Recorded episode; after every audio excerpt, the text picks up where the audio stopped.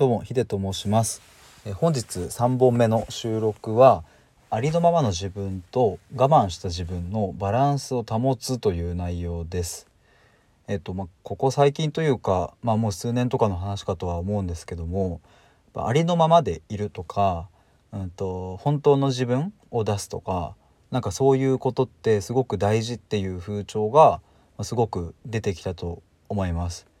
やっぱり、まあ、特に顕著に僕はそれを感じるのは、まあ、YouTube とか、まあ、本当に TikTok とか本当にすごいですし、うんとまあ、一昔前だったら例えばあのバラエティ番組の「さんま御殿」とかって芸人が必死に努力して努力してやっと売れるきっかけでつかむみたいなあの番組に、えーと、番組だと思うんですけどそこに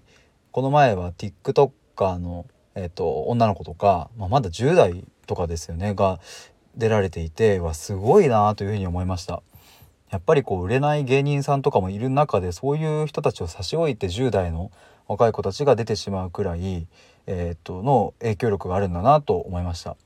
で、まあ、ちょっとまあ、話を戻すと、まあ、そういう YouTube やら何やらって出てきたこともかなり大きく要因としてあると思うんですけども、まあ、自分の好きなことをするとか、まあ、ありのままの自分を出すとかなんかそういうことって大事だよねと。で幸せのためにというか自分が幸せに生きるにはうんと、まあ、我慢ばっかりしてないで、えっと、楽しいことして、えっと、自分の、うん、性格をちゃんとこう表に出してみたいな、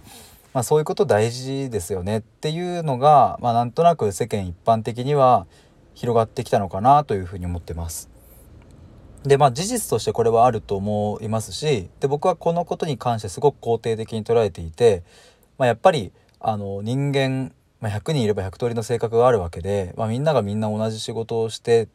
でなんか同じようになんかあの夢を例えばじゃあマイホーム持ってマイカー持ってっていう、まあ、そういう幸せを追っかけるのもまあ一つありだと思うんですけども、ま、100人いれば100人違うので。まあその人らしいその人なりの幸せを見つけるってすごい大事だなというふうに思いますなのでとても肯定的にこのことは捉えてはいます、まあ、しかし一方で、まあ、タイトルにもある通り、まあ、我慢している自分っていうところも、うんと、忘れちゃいけないなっていうのを最近、まあ、本を読んでたりして思うようになりました。まあ、というのもうんと、まあ、ここはすごく表現が難しいとこなんですけども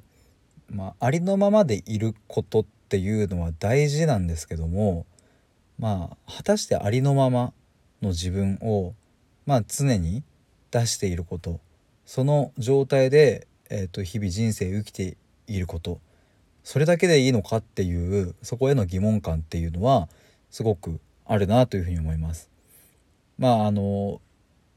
まあ、ここもちょっと我慢っていう言葉が人によって様々な解釈があると思うのでえっとまあ、一応僕なりの考えをお伝えしておくと,、えっとまあ、まずこれは違うよっていうのはあの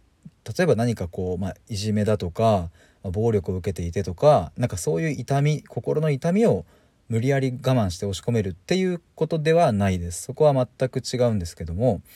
うんと、時には人の、うん、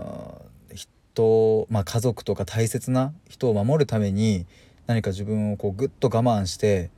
何かこうやらなきゃいけないっていう場面もあると思いますしそれは会社の中かもしれないし、まあ、分かりませんけど、まあ、そういう意味での我慢ということです。なので本当の自分が輝くために時には我慢をした自分をしっかり持って、えーと、周りのために時間を使うとかなんかそういう瞬間もうんとあっていいんじゃないかなというのが、まあ、最近思うところですね。まあ、あのこういうふうに話をするともうすでに我慢してるよっていう方もたくさんいらっしゃると思いますし、まあ、僕自身もそうだしまあそのありのままの自分だけでいられる人なんて多分本当にいないと思うので、まあ、この話自体野暮なのかなともちょっと思ったりはするんですけども、まあ、ただ言葉として言語化してこういうふうになんか出すことも大事だなというふうに思います。やっぱりこうありのままの自分っていうのと,、えっと我慢してる自分っていうところそこをちゃんとバランスよく保っていられることっていうのが、まあ、結局のところ一番幸せなんじゃないかなというのが、まあ、今回の、まあ、話のまとめでした。まあ、ということで以上です。